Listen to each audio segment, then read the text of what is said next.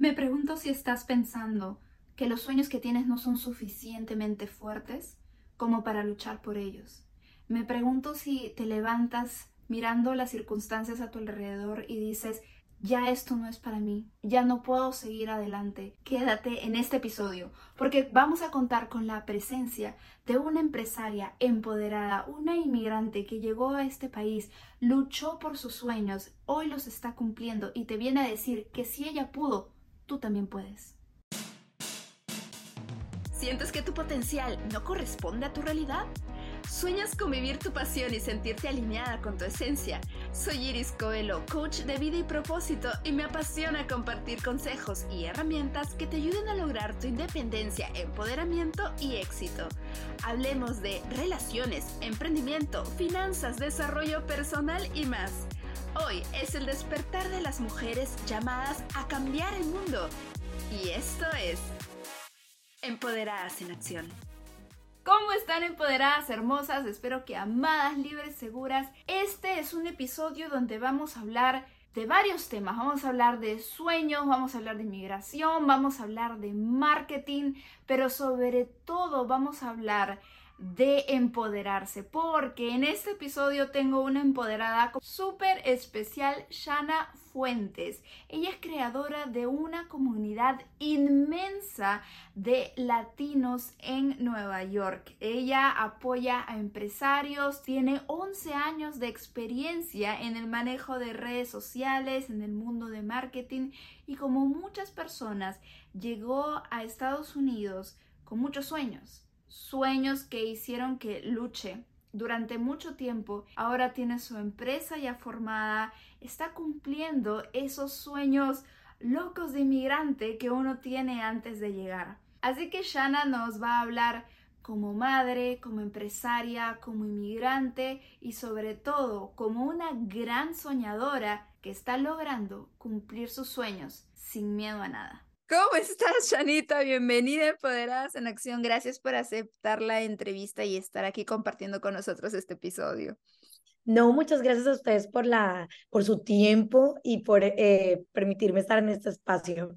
Shanita, con, con toda la comunidad que tiene detrás de colombianos, bueno, que no solo es colombianos en Nueva York, sino es latinos de, de, de, Nueva York. Y vamos a hablar de comunidad, vamos a hablar de, del podcast que acabas de empezar pero quisiera que te conozcan un poquito más y que nos cuentes un poco sobre ti. Pero voy a hacer una salvedad. Quisiera que te imaginaras que la persona que nos está escuchando es una amiga tuya o una empoderada que está pensando, no lo puedo hacer, ¿cómo voy a dejar mis privilegios? sería, quiero emigrar, pero sería duro dejar mi país. O simplemente, si no piensan en emigrar, quiero dejar a mi pareja, pero qué difícil crear a mis hijos sola.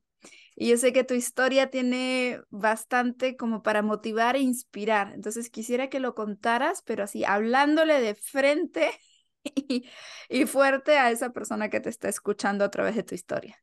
Bueno, yo creo que en mis redes sociales personales y a veces en las de colombianos trato no hacerlo más en la personal. Yo siento que a veces yo soy ese tipo de persona que cuenta todo en redes sociales. O sea, si está triste, si está feliz, si la dejó el novio, si le pusieron los cachos, si no le pusieron los cachos, si se fueron con otra. Y, ah, y mucha gente yo sé que se incomoda y que no le gusta, pues que las redes sociales sean para eso, pero para mí las redes sociales son la plataforma en la que yo le digo a todo el mundo lo que pasa, desde que podemos hasta que somos súper empoderadas que obviamente la figura femenina no quiere decir que tiene que acabar con el hombre, no, por el contrario, somos un apoyo, pero sí creo que las mujeres ahora estamos en otra posición en la cual tenemos que entender que somos capaces de absolutamente todo. Y así fue que dejaste, ¿cómo fue que decidiste dejar tu país para venirte aquí? Bueno, yo dejé mi país hace seis años, em, creo que siempre lo había querido dejar, no porque me sienta como, ay, no quiero ser colombiana, no, por el contrario, porque siempre he pensado que, ¿qué hay detrás de? Entonces yo pensaba, ¿qué hay después de Colombia? ¿Qué hay detrás de Colombia?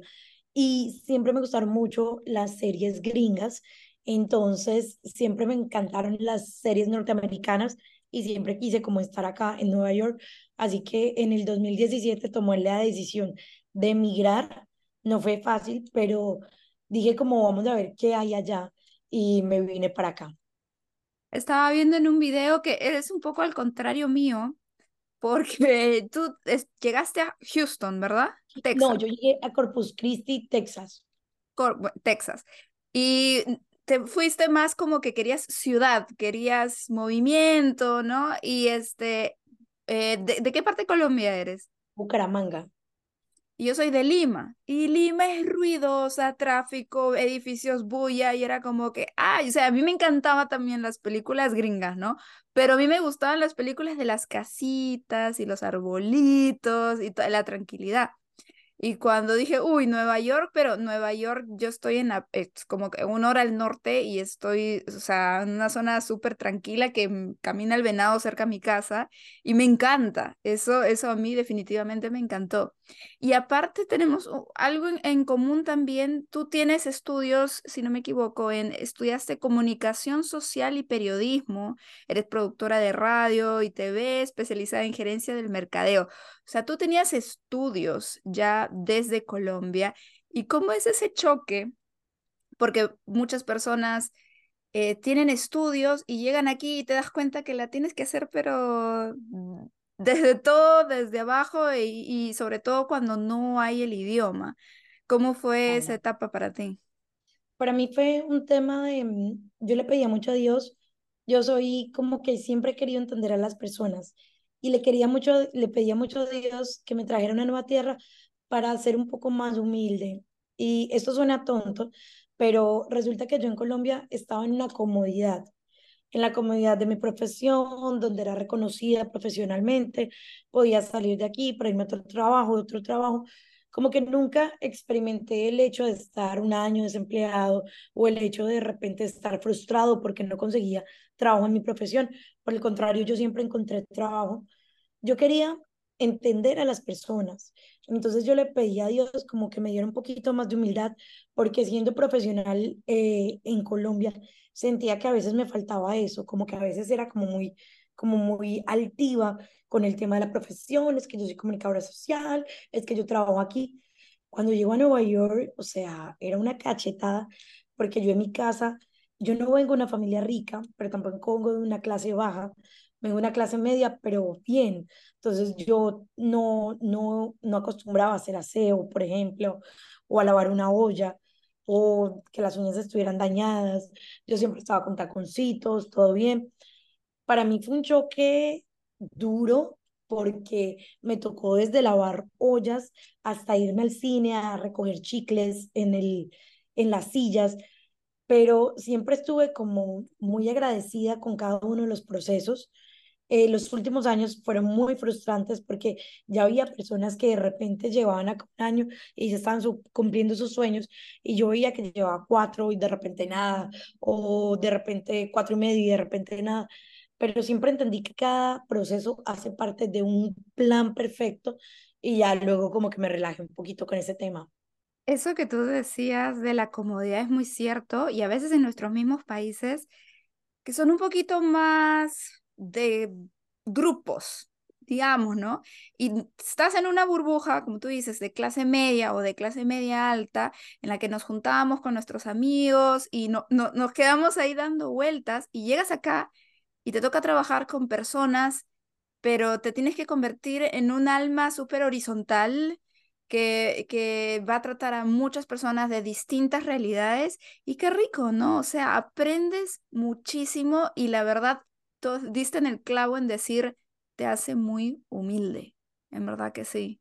Yo pienso que es parte de entender y yo creo que ahora entiendo mucho más a las personas. El tema de la inmigración, haberlo vivido como lo viví yo, me ha permitido comprender un poco más a quiénes somos los que trabajamos tanto, porque la gente no se divierte tanto, porque trabaja tanto, más un poquito también a las madres solteras, porque pasa esto.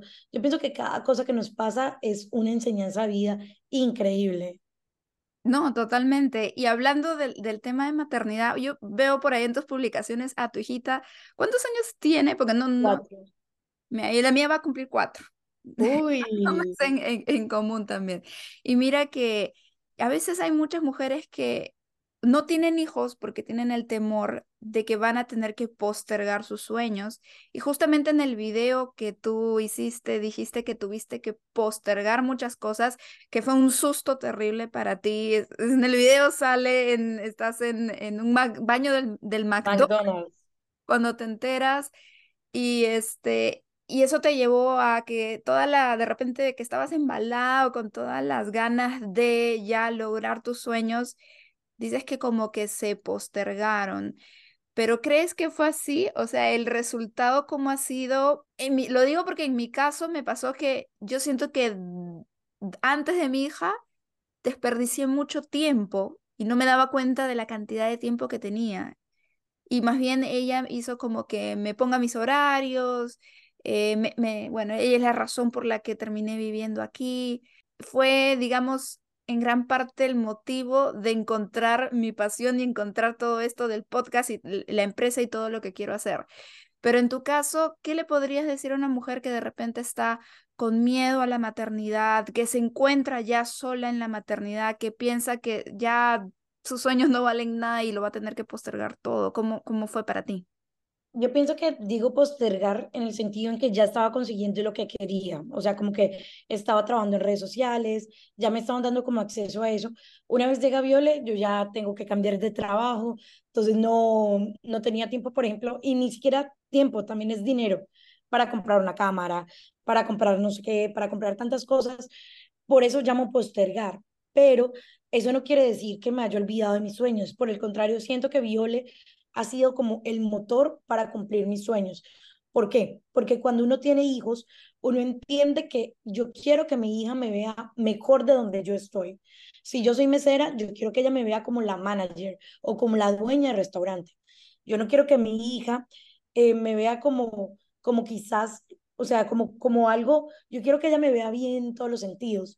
Entonces siento que lo, lo postergué en ese sentido, como de tema económico, de comprar equipos, de no sé qué pero también siento que Violet le dio como el horizonte eh, y, y, me encaminó en los sueños que hoy tengo.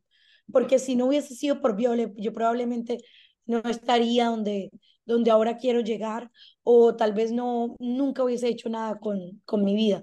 Siento que Violet llegó en el momento perfecto para encaminarme y como dices tú, decirme como, hey Chani, estás desperdiciando mucho tiempo en rumba, en el desorden, es momento como de que te encamines en probablemente lo que tú podrías lograr. Te encaminan y sobre todo son una motivación en pensar, yo a veces digo, ¿Cómo me gustaría que en algún momento esté haciendo un evento y que ella esté ahí sentada cuando sea más grande? Que tal vez ella pueda unir gente, que tal vez, claro que ella va a hacer lo que quiera hacer, ¿no? Pero siento que ya avanzamos y no van a tener que empezar desde, nosotras, desde donde nosotras mismas estamos. Incluso que nosotras ya avanzamos, pero pudiéndonos quedar en una zona de confort aquí, ganando relativamente bien, en un trabajo relativamente estable, estamos yendo por más, tú estás yendo por mucho más, estás creando comunidad y los contactos son increíblemente valiosos. Yo me imagino que estás conociendo personas que te están abriendo muchas puertas. ¿Cuál ha sido el impacto de empezar a crear una comunidad para ti? ¿Cuál es esa importancia de los contactos en tu vida? Yo pienso que el tema de la comunidad la empecé a crear porque cuando yo llegué no habían comunidades. O sea, sí habían colombianos, sí habían latinos, pero siento que todos estamos muy regados. O sea, que todos estamos por allí, por no sé qué. Cuando yo llegué, yo llegué sola, o sea, completamente sola. Para mí hacer amigos fue muy difícil, para mí confiar en personas fue muy difícil. Por eso las personas que llegan a mi vida eh, trato de cuidarlas. Eh, entiendo que todo hace parte de un proceso, que hay personas que llegan, se van, pero también disfruto esos procesos. Cada contacto, yo siempre les he dicho, es muy importantísimo, o sea, demasiado. Incluso cuando tú sales a un bar, tú no te imaginas que la persona que está al lado probablemente es el jefe de no sé qué y te va a ayudar a estar escalando. Yo pienso que nada en la vida es casual, todo hace parte de una diosidencia y por eso he estado como encaminada siempre en crear comunidades y que esta comunidad de latinos que estoy creando también entienda que todos podemos cumplir los sueños y los propósitos con los cuales vinimos. Totalmente, y, y trae muchos beneficios. Y no solamente es porque es una comunidad de latinos, porque el podcast, por ejemplo, se escucha mucho en España, mis, mis, españolas hermosas, y, este, y pueden decir, no, yo estoy en España, yo me quiero quedar en España, pero es que no solamente es una que sea una comunidad de latinos, sino que, digamos, eres mamá y te sientes sola, entonces puedes crear una comunidad de madres de tu zona, de tu distrito, de tu localidad, puedes unirte también a, un grupo. Si quieres hacer empresa, te puedes unir a un grupo de empresarias. A mí eso me empezó a abrir muchas, muchas puertas porque por ahí conoces a alguien de ese grupo que te pasa la información de un networking y vas al networking y del networking conoces a la directora de tal sitio o a una persona que tiene tal negocio y te invitan a hablar y te invitan a hacer esto y así te, te vas abriendo. ¿Cuáles son en sí los beneficios que tú ves en la comunidad de formar parte de este grupo? Yo pienso que uno de los beneficios y lo más importante es entender que podemos con todo. Yo siento que a veces estamos como tan encaminados en trabajar, trabajar, trabajar, trabajar, que, por ejemplo, en mi caso, el tema del emprendimiento, el tema de emprender, nunca fue una opción porque yo pensaba siempre que, me, que iban a hacer y iba a morirme siendo empleada, ¿cierto? Cuando uno empieza a rodearse de personas que de repente están emprendiendo y están en una sintonía diferente, uno empieza a ver y conocer historias. Entonces yo empecé a ver que de pronto el emprender tal vez sí lo traía en la sangre, pero tenía miedo de emprender porque tenía miedo al que dirán, miedo al tema económico, miedo a si será que las finanzas sí, será que no. Entonces yo siento que cuando yo empiezo a rodearme de emprendedores, emprendedores, emprendedores, empiezan a hacer en mí como, hey Chana, también este es tu hijo, también es tu emprendimiento. Entonces tú dices algo muy importante y es que yo ahora estoy rodeada de muchos emprendedores y muchos de esos son mis amigos.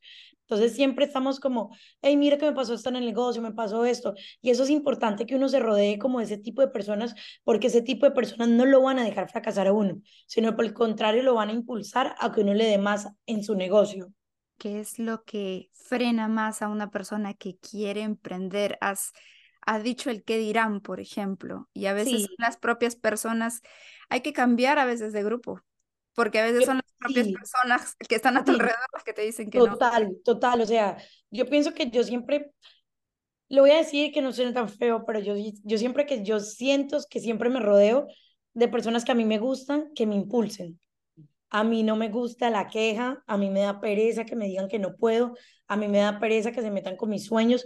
Si yo veo que alguien me está diciendo como que no puedo, rápidamente yo doy la vuelta y sigo yo trato de no escuchar eso. O sea, yo soy súper emprendedora, hago lo que se me da la gana para vender, para no sé qué, y siempre estoy con oídos sordos cuando me dicen, eh, tú deberías, tú deberías, tú deberías, no.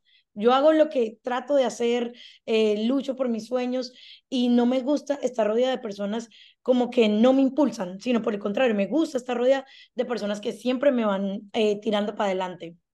Los mentores y preguntarles pedirles consejos a ellos también, porque muchos cometemos el error de, ay, le pregunto a mi amigo que no ha hecho nada, oye, ¿tú qué crees de esta idea de negocio que tengo? A ver si por ahí este, me da alguna idea, ¿qué idea te va a dar? O sea, es preguntarle, eso es lo rico de hacer comunidad, porque le conoces a personas que les puedes preguntar porque están recorriendo el camino o ya lo recorrieron y te pueden decir, esto sí funciona y esto no. Total. Y, además que ellos ya saben lo que no funcionan. Me imagino que has conocido mucha gente que te ha dicho, he tenido este problema al emprender, he tenido tal fracaso. ¿Qué historias has escuchado que sean comunes? ¿Cuáles son los, los tropiezos habituales en los emprendedores, pero que obviamente los han superado, ¿no? Pero ¿qué crees que es difícil para un emprendedor? Yo pienso que es el tema contable y el tema legal porque de repente creemos que como somos emprendedores y estamos desde casa, no tenemos que declarar impuestos, que no tenemos que abrir una compañía, que no tenemos que separar las finanzas personales de las empresariales. Siento que ahí nos equivocamos mucho, incluso yo también al principio me equivoqué mucho, o sea, al principio digo hace unos meses, porque yo no tenía ni idea de cómo separar las finanzas. Abrí mi compañía, abrí mi empresa, mi corporación, ahora sé que tengo que registrar todo, cualquier ingreso, cualquier gasto. Pienso que nos equivocamos mucho en eso y también nos equivocamos en mercadeo pasa algo y es que cuando usted va a lanzar un producto, esto no es lo que vale el producto. todo es el producto, el tema del costo publicitario, el tema de todo es un rubro. Entonces a veces nos apresuramos con dar precio para que suene que es barato o un precio para no sé qué, pero no entendemos que al producto hay que, hay que sacarle diferentes, digamos, como temas y esos temas son los que van a dar de una u otra forma el precio final. Entonces a mí me, me escriben muchos emprendedores, eh, ay, Chani, yo quiero publicar contigo, pero no tengo dinero. Y yo me acuerdo mis clases de mercadeo y yo decía, pero el tema de publicidad sí es un rubro, sea el 10% o el 15%, como emprendedor tú debes tener ese monto para ya sea como tú quieras impulsar tu negocio, ya sea a través de una plataforma como Instagram, ya sea con un influencer, ya sea con una empresa de publicidad, pero el rubro de publicidad es importante, el rubro de contabilidad es importante. Entonces siento que que eso a veces es como que no entendemos que en el producto hay diferentes aspectos para poder venderlo. ¿De qué se trata exactamente la empresa que acabas de formar? ¿Qué, cuál la mía es publicidad, netamente publicidad. La mía se llama Colombianos en YC y se dedica a publicidad. Eh, yo cobro, digamos, como los reels, capacitaciones, capacito a la gente en temas de mercadeo, en temas de mercadeo digital, a eso me dedico, como el, todo el tema publicitario.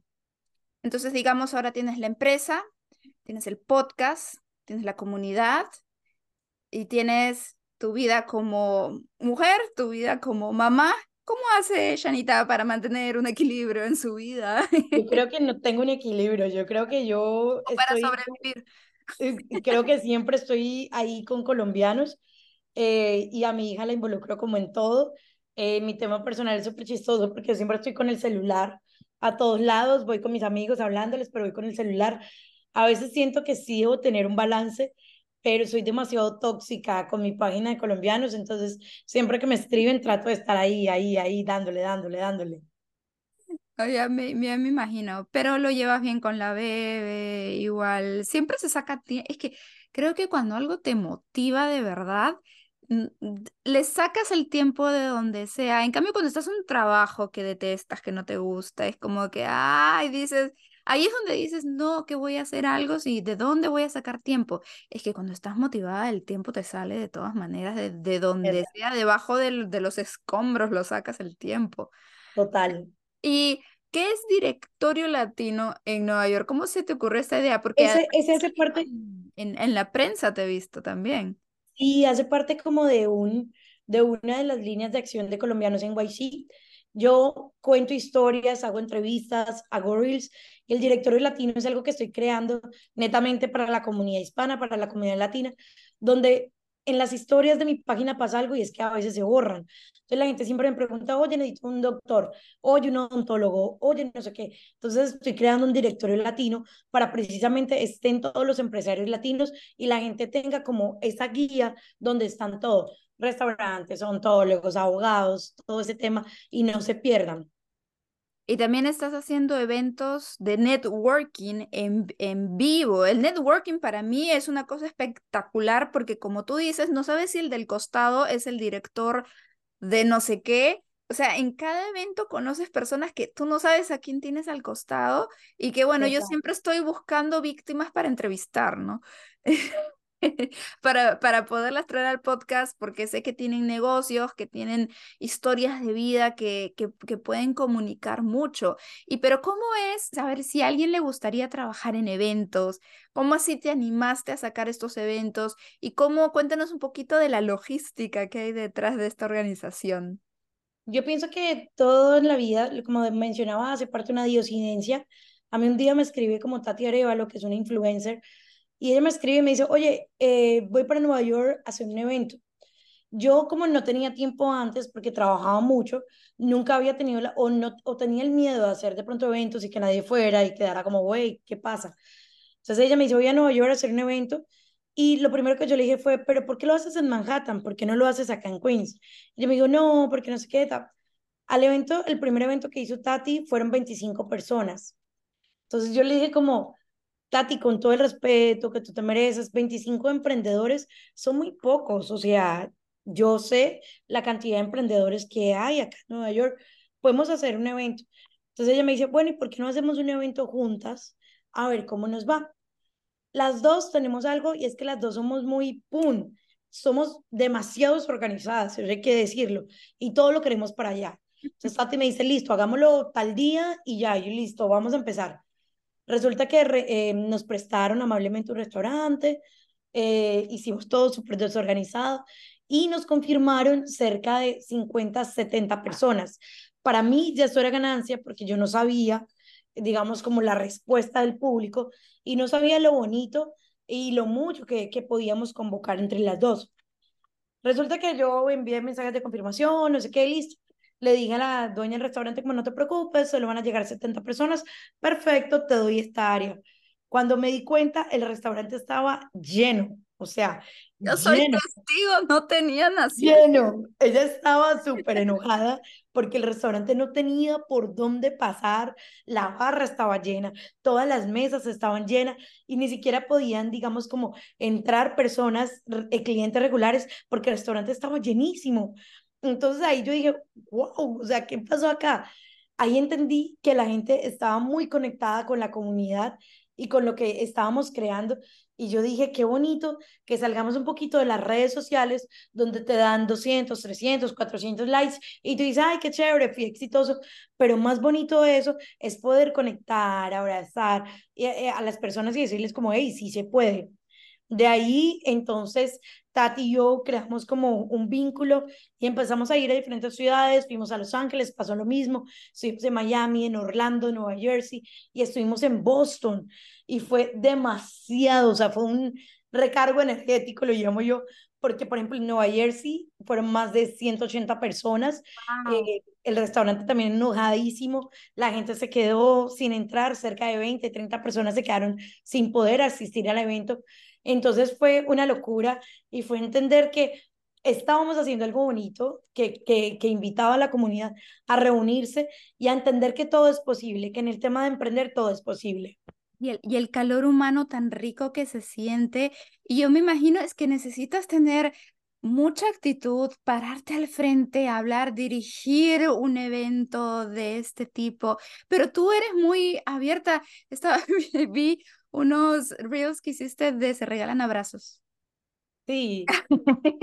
¿Cómo se te ocurrió? Bueno, eh, se ha visto varias veces que hacen este tipo como que de experimento social y notaste una diferencia entre Nueva York y Los Ángeles, creo que fue el otro. Mucho. Un poquito cómo fue esa experiencia y cómo así dijiste, no, ya voy a pedir abrazos en la calle a los extraños a ver qué resulta. Lo que pasa es que yo siento que cada persona es valiosa. Yo siento que desde la persona que nos abre la puerta hasta el taxista, hasta todos, todos somos valiosos. Y también todos pasamos por procesos difíciles y todos necesitamos sí o sí entender que un abrazo es importante y que, digamos, como dar amor también es importante.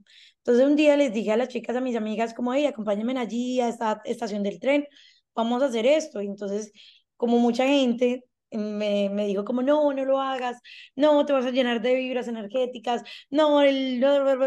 Y como yo nunca hago lo que los demás dicen, sino lo que a mí me nace, lo hicimos y el experimento fue súper bonito. Eh, sentía energéticamente que había muchas personas pasando por procesos muy difíciles y yo decía como, wow, o sea, me duele entender que a veces no somos como tan carismáticos y tan amables con los demás que estamos tan enfocados en nuestro día a día y en nuestros problemas y en nuestros corazones rotos y en muchas situaciones que nos olvidamos del de al lado.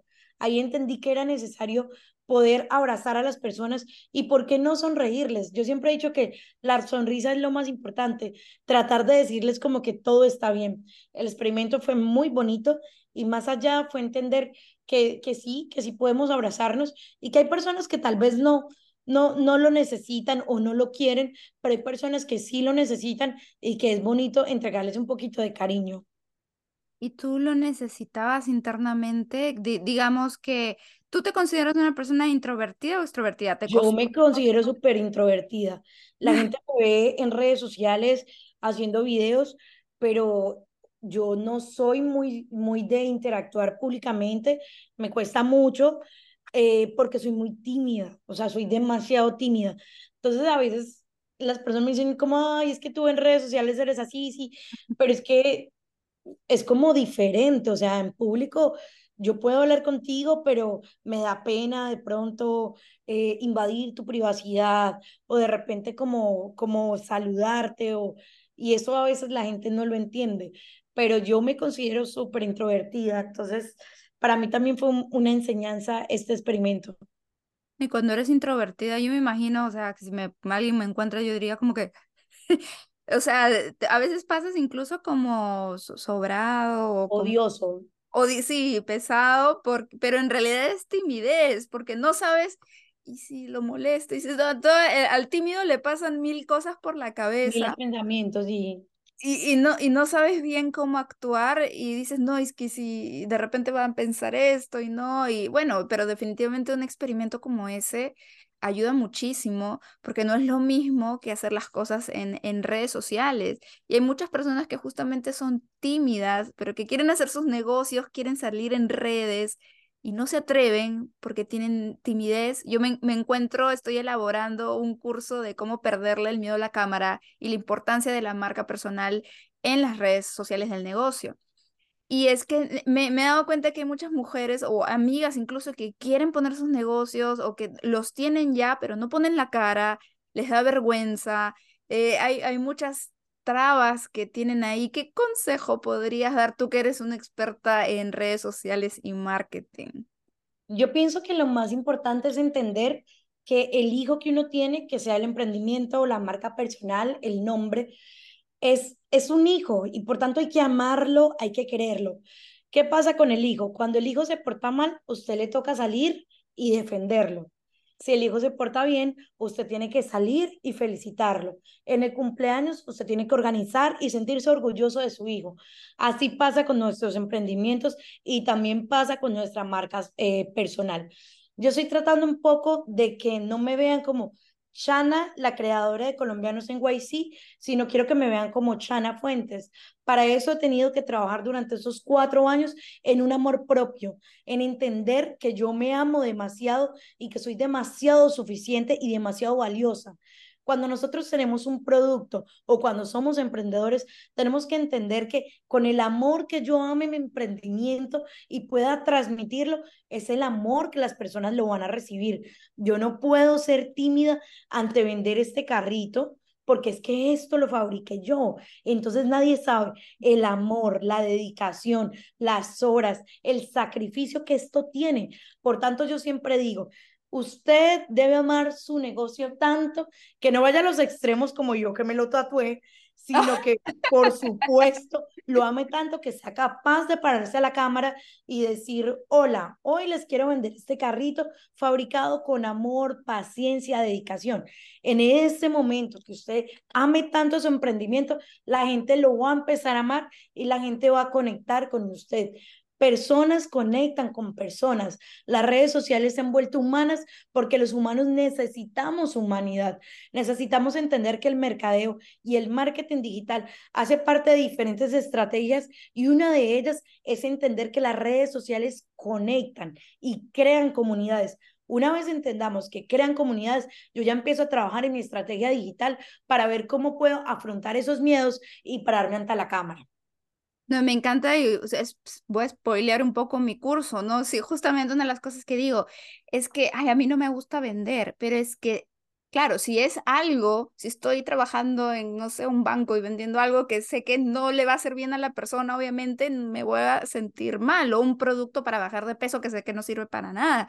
Pero si es mi hijo, como dices tú, obviamente, pues no vas a, es como cuando recomiendas una película o recomiendas un instituto donde tú estudiaste inglés, o estás ahí vendiendo y no estás ganando nada, ¿no? Pero estás ahí vendiendo y no nos damos cuenta de eso. Entonces, si, si vendes algo en lo que tú crees, algo en lo que has trabajado, algo que es como, como tu hijo y sobre todo que sabes que le va a hacer tanto bien a las otras personas, pues sí, o sea, de todas maneras para, para adelante y la importancia de, de tener una presencia tuya en las redes porque ya como trabajamos desde casa, hay menos interacción humana que, que antes, justamente me parece que las redes sociales están buscando de alguna manera esta creación de comunidades, de nuevo, para volverse a juntar. Y es importante que las marcas entiendan eso porque todas las marcas están haciendo lo mismo.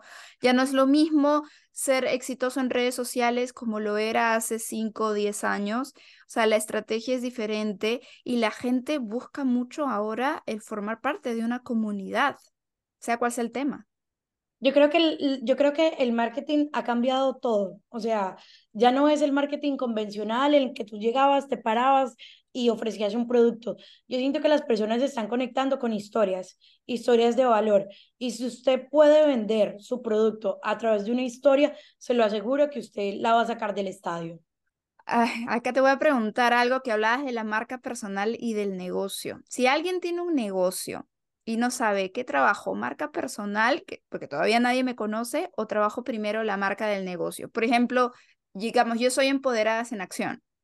Entonces, no tengo trabajada la marca personal Iris Coelho, digamos, o alguien que tenga su, su spa. Tengo una, una, una compañera que tiene su, una amiga tiene su spa en Queens, Ubita Nails, y ella, por ejemplo, sí está trabajando los dos, tiene marca personal y tiene su, su, nombre. Entonces, ¿qué es lo ideal? ¿Empezar los dos? ¿Empezar con tu nombre? ¿Empezar con, eh, con la del negocio y una vez que crezca recién lanzar la tuya?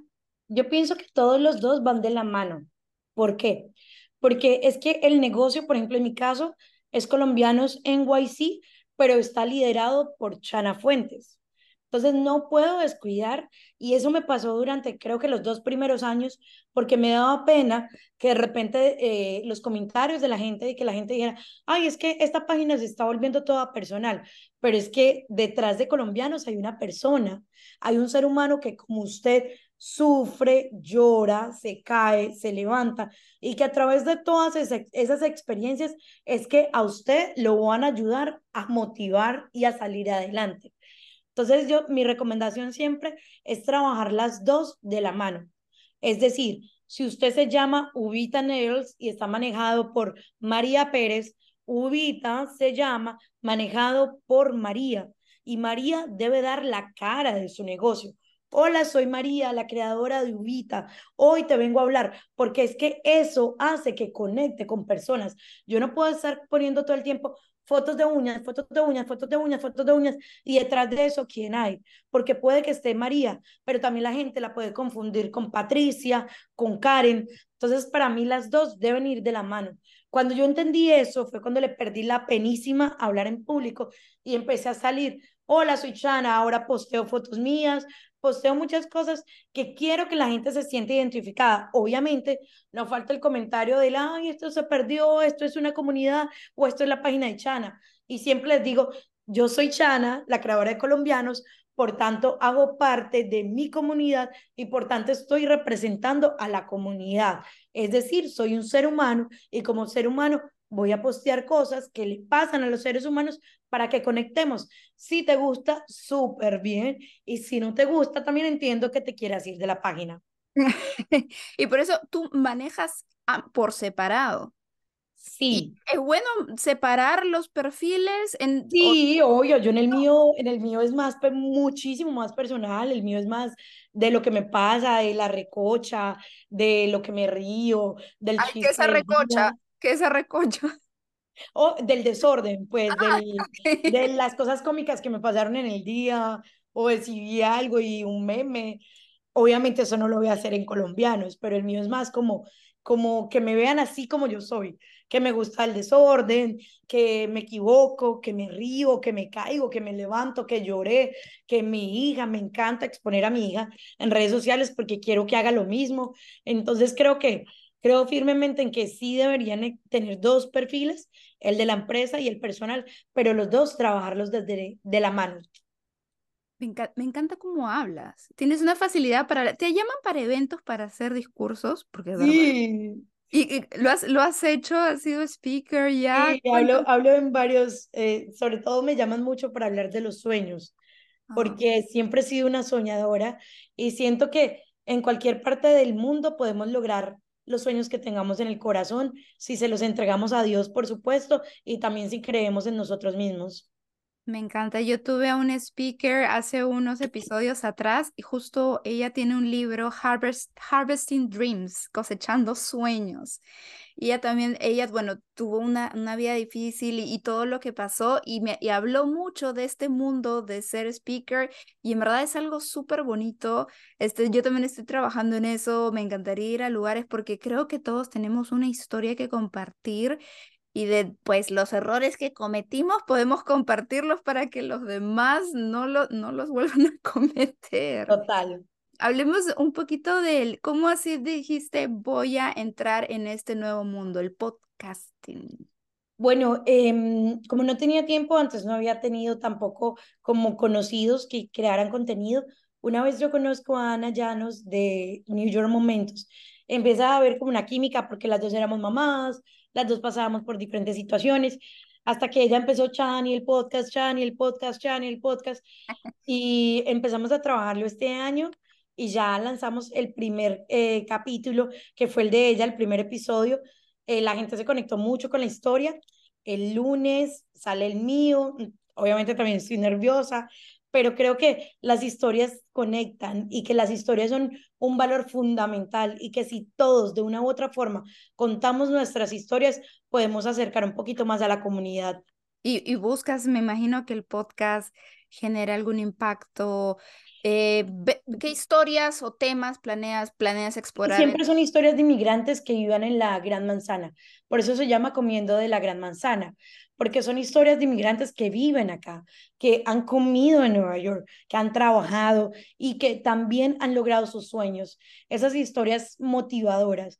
Entonces, bueno, ya hay, hecho la cuñita para que nos sigan en Comiendo de la Gran Manzana y para que estén conectados también con cada uno de los episodios, porque son historias de inmigrantes que han vivido y viven en Nueva York y que han pasado como todos diferentes situaciones y han salido adelante. Me encanta. ¿En qué plataformas está el podcast? Estamos en YouTube y Spotify por el momento. Perfecto. ¿Y en redes sociales cómo te pueden? Estamos en Instagram y TikTok como Comiendo de la Gran Manzana. ¿Y tus redes sociales personales para poder hacer business? Bueno, ahí me escriben si quieren ir a la personal y reírse un poquito con todas las chocoaventuras que me pasan. Mi red social es arroba fuentes chanita y si quieren ir y conectarse con la comunidad de latinos acá en Nueva York, síganme en, arroba colombianos NYC en YC. Perfecto, ¿no? Y hay muchas formas de conectar. Yo un día me perdí un, un, viaje que hicieron a la montaña del oso que me queda a mí más cerca. Yo dije, ah, yo quiero ir, pero no pude, no, no, no, no se dio. Pero me encanta. Chanita, si alguien ha escuchado hasta este punto el episodio es porque definitivamente ha conectado con lo que tú estás diciendo, con lo que hemos estado hablando aquí que has hablado de sueños, ¿qué le podrías decir a alguien que ya está pensando, no sé, ¿cuántos años tienes? Te puedo preguntar. 33. Yo tengo 35, me andamos por ahí. Alguien que tenga, que esté por nuestra edad o una persona que simplemente dice, no, ya mi suerte está echada, ya no voy a luchar por mis sueños más, no puedo, todos los demás tienen la culpa, yo no lo puedo hacer, mis circunstancias están así. ¿Qué le dirías? Yo creo que a veces nos quejamos mucho porque no conocemos la historia del de al lado, el de al frente o el de atrás. Yo pienso que cuando salimos del papel de víctimas, que es un papel en el que algunas personas hemos estado por mucho tiempo, yo también estuve en ese papel de pobrecita, tengo depresión, pobrecita, me quise suicidar, pobrecita, me pasó esto, pobrecita, culpando a los demás, en ese papel de víctimas, no vemos las oportunidades que tenemos adelante. Los sueños se cumplen a los 15, 20, 30, 40, 50, 60 años. Simplemente es el tiempo oportuno y el tiempo de Dios. No hay que acelerar los procesos. Si, si por ejemplo, hoy usted que me está escuchando está barriendo, está trapeando, aférrese mucho a esos sueños que usted tiene. Algo que yo hago es que hago un mapa de los sueños y coloco en este año que quiero lograr, en cinco años que quiero lograr, 10 años que quiero lograr. Declárelo todo que el universo, Dios, en lo que usted crea, se lo dan, pero en el tiempo oportuno. Así que si usted me está viendo, está frustrado, está queriendo renunciar, está llorando y está haciendo cosas que realmente no lo llenan el corazón, espérese, o sea, sea agradecido. Dígale, Dios, gracias por esto que estoy pasando, gracias porque estoy limpiando acá los platos, gracias porque estoy mesereando. Ya llegará el tiempo de cumplir los sueños. Puede que sea un mes, puede que sea un año, pero nunca se le pueden olvidar. O sea, nunca se puede olvidar usted realmente a dónde quiere llegar, porque ese debe ser el motivo para levantarse cada mañana. Que no sea, ay, tengo que ir a trabajar, qué pereza, no, que sea el, yo hoy me estoy levantando porque tengo un sueño muy grande y ese sueño me hace levantar. Más allá de que sean nuestros hijos, nuestro esposo, nuestra pareja, lo que usted tenga, el gato, a usted lo que lo deben levantar son sus sueños. Mi sueño es ser la influencer, siempre he dicho, de los indocumentados y contar historias, lo estoy logrando. ¿Cuál es su sueño? Cuando usted encuentre su sueño, nunca se le olvide a dónde quiere llegar y dé pequeños pasos para llegar ahí. No quiere decir que renuncie hoy y que se quede sin el trabajo y sin el sustento económico, sino por el contrario, lo que quiero decirle es que todo tiene un proceso, todo tiene un tiempo y que en la medida que llega, vaya disfrutando el caminar. Poderoso, muy poderoso. Muchas gracias, Shanita, por haber estado en este episodio, por compartir tu historia, por darnos un poquito más de conocimiento de marketing. Creo que te he exprimido en todas las áreas que he podido y agradezco mucho tu paciencia y tu tiempo para estar aquí con nosotras. No, muchas gracias a todos ustedes. Recuerden que las redes sociales no son solo para echar chisme, también son para hacer negocios. Así que nada, muchas gracias por la oportunidad. Empodérense mujeres. Recuerden que las mujeres ya no lloran, las mujeres facturan y como tenemos que facturar, entonces tenemos que trabajar muy duro. Totalmente, muchas gracias. Muchas gracias por escuchar. Si te gustó este episodio, me encantaría que compartas este podcast con esa amiga que tiene el potencial tan grande como el tuyo. Me encanta la idea de seguir juntas esta aventura. Hasta pronto.